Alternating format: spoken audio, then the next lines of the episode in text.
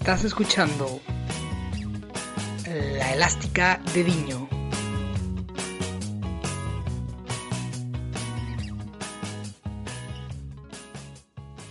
Hola, hola, hola. Hola a todos los amigos de La Elástica de Diño. Regresamos a los podcasts y ya entramos en una semana cargada de aquí hasta final de temporada de competiciones europeas, tanto de UEFA Europa League como también, evidentemente, de Champions League.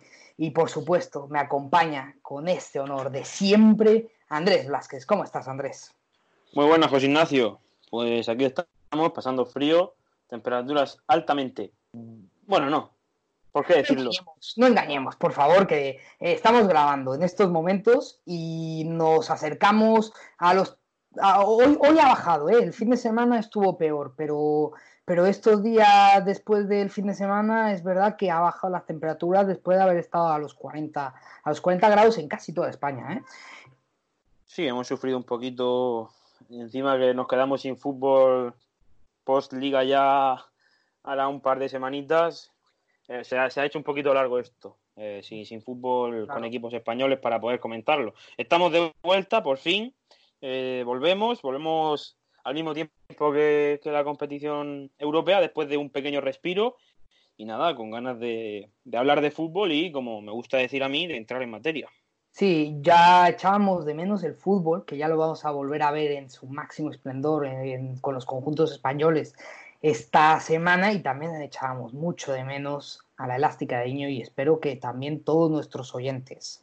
Sí, a ver si, si tenemos suerte y, y, lo que pasa también en una temporada normal, que es la dinámica diferente que hay siempre en Europa, lo podemos ver ahora en pleno agosto y no tener que tragarnos bocadillos de cemento como nos hemos tragado durante el final de, de la liga. Seguramente va a ser muy competitivo y vamos a hablar el día de hoy sobre cinco eliminatorias europeas entre equipos españoles que seguro fueron muy, muy competitivas, ¿no, Andrés? Segurísimo. Eh, competitivas, algunas, por no decir prácticamente casi todas, tensas, con mucho en medio, no solo, no solo el pase a una final o a la siguiente ronda, no, no, mucho, mucho en juego. Y bueno, al final son entre equipos españoles que eso siempre le da un toque un toque al partido más en una competición europea. Sí, tenemos algunos, no son excesivos los partidos que hemos tenido entre equipos españoles en, en competiciones europeas, en eliminatorias, porque no estamos sí. contando finales, eso es muy Correcto. importante recalcarlo, y cada quien trae su lista, y el día de hoy quiero que empieces tú, Andrés, diciendo tu quinto puesto en tu lista de eliminatorias europeas. Ok, pues eh, nos vamos a ir al año 2002, año en el que, bueno, en el Real Madrid estaba Vicente del Bosque, fíjate si ha llovido bastante, y eh, mi eliminatoria, mi número 5, eh, top 5, es el, eh, entre el Real Madrid y el Fútbol Club Barcelona. Una eliminatoria en el Camp Nou muy tensa, que empezó, empezó en Barcelona con el Real Madrid imponiéndose, con goles de, de Zidane y McManaman, y ya luego terminó de resolver en el Bernabéu, terminó de resolver en el Bernabéu Raúl. Poco más que decir, eh, se palpaba la tensión en el ambiente, las cosas en el Barça no iban nada bien. Efectivamente, no, era, no, eran los mejores años de claro, fútbol Barcelona. Era la, la, la etapa pre-Ronaldinho, justo antes de, de Ronaldinho, y eh, bueno, ya se ha visto la historia cuando llega Ronaldinho y lo, en lo que se convierte el Barça a raíz de, del brasileño. Pues ese es mi, mi número 5, un partido muy tenso que se vio, hubo polémica por un gol que anotó el Barça que podía haber cambiado la dinámica del encuentro y bueno, por lo que supuso para el Real Madrid ese partido, que, que fue meterse en la final de la novena Copa de Europa, está en mi, en mi número 5. ¿Cuál tienes tú, José Ignacio? Muy buen número 5. Yo voy a pasar de la Champions a la Europa League. Bueno, no Europa League porque este partido se jugó cuando era UEFA cuando era la Copa de la Copa de la UEFA y te va a sorprender seguramente Andrés y he escogido un partido súper tenso tanto en el partido de ida como en el de, de vuelta que fue un Sevilla Osasuna que fue apasionante para meterse a la final de la 2006-2007 de esa Copa de la UEFA que termina ganando el Sevilla en Escocia frente al Español. un, partido entre, entre la, bueno, voy a decir viejas glorias por parte de los Asuna, que no hemos visto unos Asuna, creo, si no me falla la memoria, en Europa no hemos vuelto a ver otros Asuna. Efectivamente. Eh, si, no me falla la memoria. Eh, y bueno, aquel Sevilla con jugadores mitiquísimos que, acabó consiguiendo el sueño de, en, Escocia. Efectivamente, eh, al final acabó el, primer partido en el Reino de Navarra, fue para el conjunto rojillo con gol de Roberto Soldado. mítico. Mítico Roberto Soldado, dirigido por el Cuco Siganda, ojo, porque el entrenador de Osasuna era el Cuco Siganda, que llevó a esas semifinales a Osasuna, y el de vuelta eh, después de que, el, eh, de que Osasuna dominara ese partido, el Sevilla se comió a Osasuna con, con eh, un 2 a 0 en el Ramón Sánchez Pizjuán con goles de Luis Fabiano y de Renato. Renato, ¿eh? una leyenda. Muy, me, o sea, me ha sorprendido porque no recordaba que el Cuco Ciganda era el entrenador de Osasuna. Y yo, ¿eh? En verdad, te da la vida. Hoy ha salvado, bueno, hoy, este año ha salvado al Oviedo. Efectivamente si no, si no fallo. Y bueno, Roberto Soldado, ¿qué vamos a decir de él? Un pistolero que todavía está pegando tiros en primera división y en Europa, porque ha vuelto. Sí, va a volver para la próxima temporada a, volver a la UEFA Europa League y esperemos que sea con goles, como le gusta a, Roberto Soldado. Eh, queremos ya saber tu, tu cuarta eliminatoria, Andrés. Bueno, yo, mi cuarta eliminatoria es un Fútbol Club Barcelona, mm, volvemos a hablar del Barça, pero esta vez contra el Atlético de Madrid de la temporada 2013-2014 con un, mm, fíjate, me pongo de pie, golazo de Diego Rivas para eh, declinar la eliminatoria. Eso, yo recuerdo el Camp Nou, fíjate, ese partido lo escuché por la radio y cuando conectaban con el narrador se palpaba un Camp Nou muy denso, eh, todo el pitadas, y fíjate que, son aficiones que no se llevan del todo mal, pero bueno, ya sabemos cómo es el Atlético del Cholo, que no, da una por perdida y, ese golazo para terminar de, vamos, de, meterse, no, recuerdo si fue en la final. Fue en la semifinal. Fue en la semifinal. Sí, para meterse en la, final.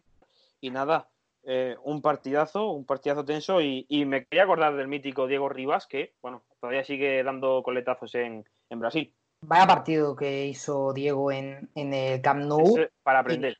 En un año en donde el Atlético de Madrid le comió toda la tostada al Barcelona. Y, al Madrid, porque recordamos que la liga se la lleva el Atlético de Madrid, precisamente contra el Barcelona en el Camp Nou. Sí, sí, sí, claro, por supuesto. Es que al final, el, donde al final le pone un alto a alguien a ese Atlético del Cholo fue en la final de Lisboa, el Real Madrid, con ese súper cabezazo de Sergio Ramos, que nos gustaría que esté en esta lista, pero como no podemos incluir finales, pues se queda fuera, se queda fuera y, ya está, Andrés. Si te parece, voy yo a decir mi cuarta eliminatoria, me vuelvo a quedar en Europa League, quiero dejar, eh, dar una exclusiva y dejar las tres eliminatorias que me quedan, que son, van a ser de Champions, ¿vale? Vamos a dejar la Champions, que es lo más importante para el final pero me voy a quedar ahora con otro partido del Sevilla frente al Valencia. Un partido donde se vivió tensión en la ida y en la vuelta y el final de partido fue impresionante en Mestalla con ese gol de envía que ningún sevillista puede olvidar. Fíjate que antes comentaba las narraciones del, Barcelona y el Atlético de Madrid, pero si una narración se ha quedado para la historia, ha sido, ha sido la de David Olvelda, que de aquí le mandamos la enhorabuena por su ascenso segunda vez como entrenador.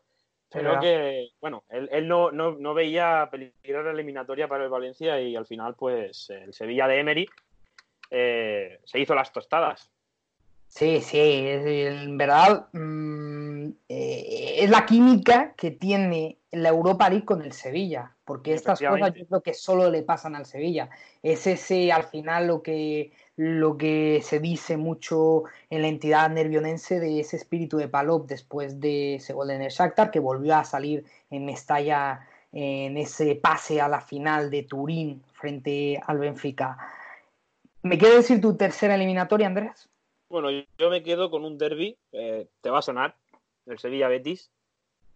eh, por lo que, lo que hemos comentado al principio del podcast, eh, lo que supuso, lo que supone también los partidos, que no es solo, que no es solo pasar, son, eh, en este caso, llegar a una final y ojo, comentar también la situación de ambos equipos muy diferente. El Betis ese año acabó descendiendo y le puso las cosas muy difíciles a un Sevilla, que sí que es cierto que se lleva, se lleva la competición, pero que no estuvo en vilo hasta los penaltis y que de no ser por Beto, seguramente el Betis bueno, no sabemos si hubiera, ganado. Prosperado, hubiera prosperado en el eliminador, hubiera llegado a esos cuartos de final de, Europa League, eh, a lo mejor ya con las papeletas de descendido, porque eh, ya parecía que el Betis no se iba a salvar esa temporada, que lo que le quedaba era puramente la Europa League y por eso se plantó en el Sánchez Pizjuán en el primer partido y ganó un 0 a 2, que parecía definitivo, pero luego en el Villamarín creo que Emery impulsó a, los suyos para, llevarse ese partido primero por el 0 a 2 y mandarlo a los penaltis. Eh, son de esos partidos que, que, no solo se juegan con los pies, porque quien te dice a ti que un equipo casi descendido como el Betis le planta cara a un Sevilla y luego en el Pizjuán el Sevilla, que a, priori es un campo en el que al Betis no se le puede escapar un 0-2, le, dan la vuelta a la eliminatoria.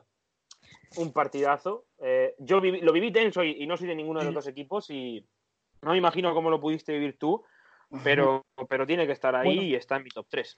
Eh, yo, no, yo no me he metido, yo no me he metido eso que yo en los penaltis estaba, eh, que me moría, en realidad. En esos penaltis estaba que de los nervios, de hecho, todo el partido en el Villamarín, ese, ese partido en el Villamarín estaba de los nervios, pero creo que tengo muy buenos recuerdos de la eliminatoria frente a Osasuna. Eh, creo que el del Valencia tiene que estar por el gol de Envía, porque es una de las grandes historias de, de la Europa League. Y por eso me, me dejo fuera el derby y eso que, que me puede llegar a costar. Voy ahora con mi tercero. Y mi tercero lo voy a volver a repetir porque es el Barça Atlético de la 2013-2014. Como volvemos a decir, fue un partidazo por parte del Atlético de Madrid. Es una, es una de esas eliminatorias en donde Messi se borra, ¿no? Eh, hay que decirlo, las cosas hay que decirlo, hay que decirlo. Las cosas como son, es una de esas eliminatorias que Messi desaparece. Hay que alabar el, el, el papel táctico del Cholo Totalmente. te digo una cosa, eh, las eliminatorias, eh, yo no sé cómo las planeará el, Cholo, pero es un hueso duro de roer llegar a una eliminatoria contra el Cholo y ver lo que es capaz de hacer, porque si, te mete un gol, olvídate porque es muy complicado darle la vuelta y, cuando ataca lo hace bien y defiende espectacularmente y sobre todo en aquel momento que tenía a Diego Godín en la zaga. Y a, y a Miranda. Y a Miranda y a Miranda, hay que recordar, a Miranda, que era un, grandísimo, era una grandísima pareja de centrales que yo creo que de aquí a, bueno, lo digo, de aquí a que Cholo vuelva, bueno, se vaya ya el Atlético de Madrid, no va a volver a tener una pareja de centrales igual que esa, porque era espectacular. El Atlético de Madrid eh, metía gol y era muy complicado volverle a meter gol. Lo que pasa es que hay finales y bueno, volvemos a sacar la final de Lisboa, perdón, para, para los Atléticos, pero hay finales y las finales se juegan de otra forma. Efectivamente.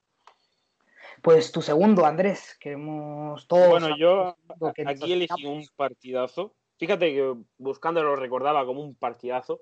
Eh, he visto el resumen, he leído la crónica y es que me sigue apareciendo un partidazo y me quedo con las semifinales del Atlético de Madrid y el Valencia en 2012 de la Europa League. Un auténtico partidazo. Exhibición de Don Radamel Falcao, un delantero que en su pico de, de nivel perfectamente podría estar en el top 5, top 10 de la historia, no me cabe ninguna duda.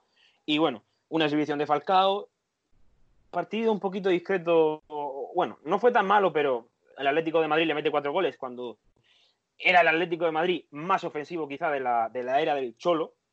Luego se plantó en la final y acabó ganando esa Europa League. Y, ese es mi, segundo puesto. Eh, eliminatoria española, un Valencia que venía muy bien también.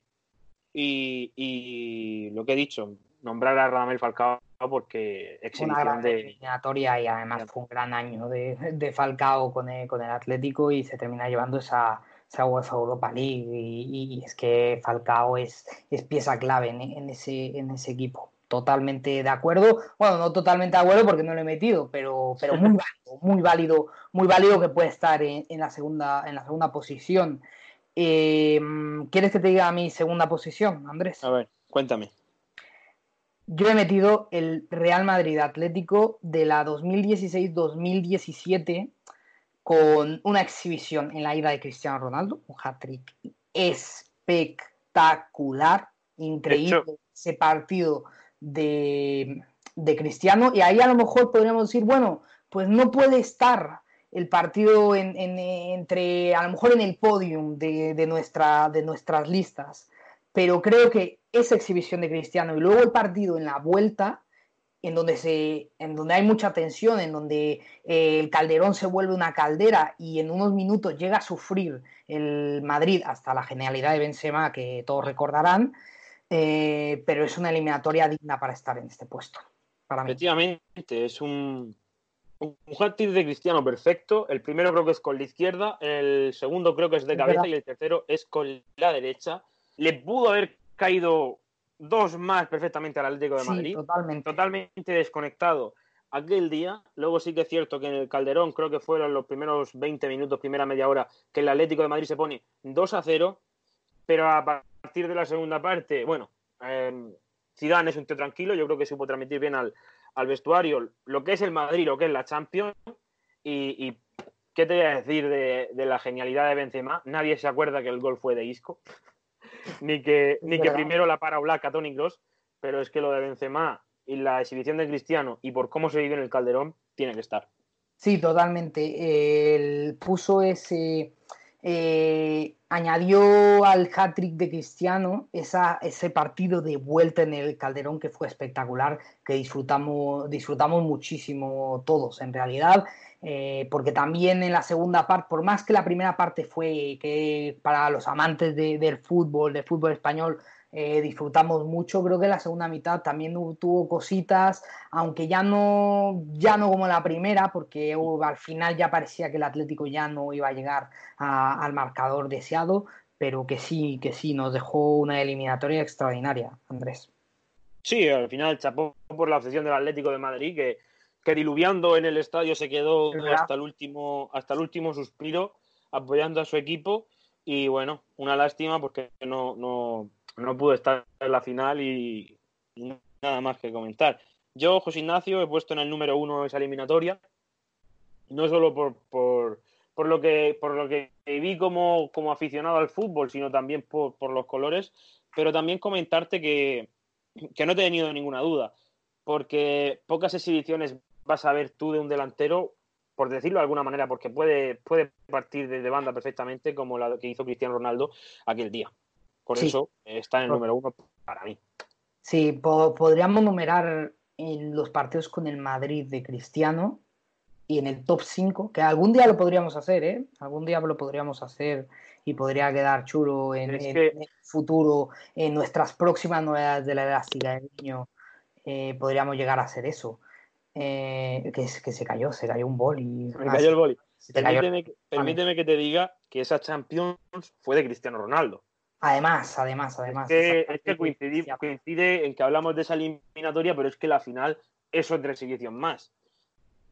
Bueno, José Ignacio, ya vamos a dejar el tema eh, del Real Madrid y el Atlético de Madrid. Dime tu, número uno, que ya me imagino cuál es. es un clásico en todos los aspectos. En todos. Sí, sí, sí, sí. En verdad es que sí, porque además creo que es una, es una eliminatoria que cuando supimos que se iba a jugar, tenía muchísima expectación porque era Pep contra, Pep contra Guardiola, Pep, contra Mou, Pep contra Pep. ¿Qué ibas a decir? Que Mourinho también se llama José. Ah, bueno, es verdad, también es verdad, también podría ser. Eh, pero Pep contra Mou era una eliminatoria súper atractiva eh, en el clásico, eh, en el Barça Real Madrid, que al final se lo termina llevando el Fútbol Club Barcelona para después ganar esa UEFA Champions League en la final en Wembley. Fíjate, José Ignacio, Eh, ahí, bueno, he estado a punto de meterla en el top 5, no la he metido al final, porque me ha, costado mucho meterla porque no creo que sea un partido que sí que es cierto que se ve muchísimo la mano de Guardiola y la mano de Mourinho, pero hubo acciones que a mí personalmente me, dejaron devastado y aquí me sale un poquito más el, lado madridista. Eh, en cuanto a la, parte objetiva, es un partidazo. Eh, Mourinho, recuerdo, pone a Pepe de pivote. Sí, es verdad. Que, eso, eh, que permíteme que te diga, si no es por Messi, que antes hemos comentado que se borra, si no es por Messi ese partido, dudo mucho de que el Barça lo, saque adelante y decirte que el Real Madrid siguió vivo en el Camp Nou, que incluso anotó un gol, si no recuerdo mal, no sé si fue de Marcelo o de Higuaín, pero que estuvo, estuvo vivo en el Camp Nou también, que es otra admiral contra el mejor Barça de posiblemente de la historia, porque creo que sí, creo que hizo otro, otro no, no hizo el triplete esa copa. La Copa del Rey el Real Madrid. Que te iba a decir, de lo, de lo que decías de Messi me quitaste las palabras de la boca, literalmente. Si antes habíamos hablado de que Messi había desaparecido en esa eliminatoria contra el Atlético de Madrid, ahora fue clave en el partido de ida en el Bernabéu para que el Barça se llevara ese partido en realidad. Sí, también comentarte que mucha gente se olvida, porque es un jugador olvidado y ya prácticamente creo que está casi retirado, si no le queda poco, a Felay. A Felay. Ese, partido, ese partido sin Afelay también me hubiese gustado verlo porque fue clave. Eh, antes, creo que es antes de su lesión, que no se hubiese dejado a Felay si no se hubiera lesionado. Y, creo que es otro nombre. Si tenemos que darle importancia a nombres en, en esa eliminatoria, seguramente primero este el de Messi, segundo el de Afelay y ya, bueno, después los entrenadores, porque fue un partido, fue un partido de, cada uno. O sea, Total, la mano de... Sí, sí, exactamente. Yo me acuerdo del partido de verlo con, madridistas y con, y con culés. Imagínate cómo pudo haber sido eso.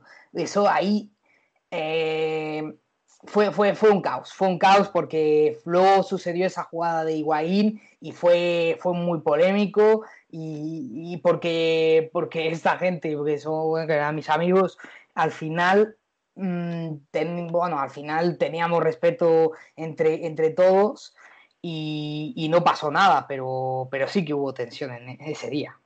No, es que coincide con la época más salvaje de los clásicos, coincide en un maratón de clásicos porque coincidió 16 eh, de abril Liga, 20 de abril Copa y luego vinieron los dos de Champions Cuidado con eso porque fueron cuatro clásicos seguidos. Y me atrevería a decir que, no vamos a ver otra cosa igual, seguramente en años o en décadas. Seguramente, y luego vienen los de Supercopa el siguiente año, que esos también tienen mucha tensión con lo que hizo Mourinho con Tito Villanova. no, pero, pero además que lo que hemos dicho de sumarle todo a ese maratón de clásicos es que la tensión entre Guardiola y Mourinho viene hace tiempo. Claro. Es que, es que tú suma lo que teníamos en esos clásicos, esa tensión entre entrenadores, más la tensión normal que hay entre Real Madrid y Fútbol Club Barcelona. Es que esa eliminatoria era un boom y, por eso la coloqué como primera, ¿eh? Por eso lo coloqué como primer puesto. Recordar también que ese año el Madrid viene de perder 5-0 en el Camp Nou. También es verdad. Con, un enfrentamiento histórico, diría yo, entre Sergio Ramos y no sé si Carles Puyol en el campo, que eso le echa mayor al asunto. Se empezó a decir que la selección española estaba un poquito dividida, que si Arbeloa tiraba por un lado, Casillas peleado con Xavi, que luego le acaba llamando. Al final, eh, si te tengo que decir que es el partido de la tensión, es ese. Sí, es que total. Por, lo que supone, la, no el de la Copa del Rey, que fue importante para, para un antes y después, pero ese en la Copa de Europa puede ser el partido de la tensión. Posiblemente. Hemos, tenido, hemos dicho muchos partidos con tensión, pero para mí este es el que más tiene y eso es en lo que he valorado por lo menos mi, lista de eliminatorias. Pues hemos llegado al final, ¿no, Andrés? Y hay que decir a todos los oyentes que, vamos a tener, eh, que empezamos esta semana de Champions y que vamos a tener especiales en Instagram TV de post de todos los partidos de las eliminatorias eh, de tanto Europa League como de Champions de los equipos españoles. Efectivamente, vuelve la Champions, volvemos nosotros, volvemos para hablar de fútbol, que es lo que nos gusta, volvemos para, para intentar contar todo siempre de la mejor forma posible. Y bueno, y esperamos que nuestros oyentes, y esperamos también que en un futuro sean teleoyentes o televidentes y, que estén con nosotros y sigan aumentando. Efectivamente, lo más importante son todos nuestros oyentes, televidentes o lo que sea, eh, la comunidad, la comunidad y empezar a hacerla y empezar a crear eh, esto que, puede ser muy bonito y que a partir de esta semana empezamos con todo. Pues muchas gracias Andrés por el día de hoy. Ya saben que nos tienen que seguir en todas las redes sociales, tanto en Twitter como en Instagram, que las vamos a dejar por aquí abajo en Evox y en Spotify y también en YouTube, es, verdad, también subimos a YouTube, que ya se me había olvidado con, tanta, con tanto tiempo sin subir podcast. Pues nada, José Ignacio, nos, vemos y nos escuchamos próximamente. seguirnos en nuestras redes, como ya ha dicho aquí mi compañero. Y, y, chao, chao, chao, chao. Pues ya, sí, efectivamente. Adiós, hasta luego, adiós. Es que voló, es que voló por los aires. Es que voló por los aires y el remate es perfecto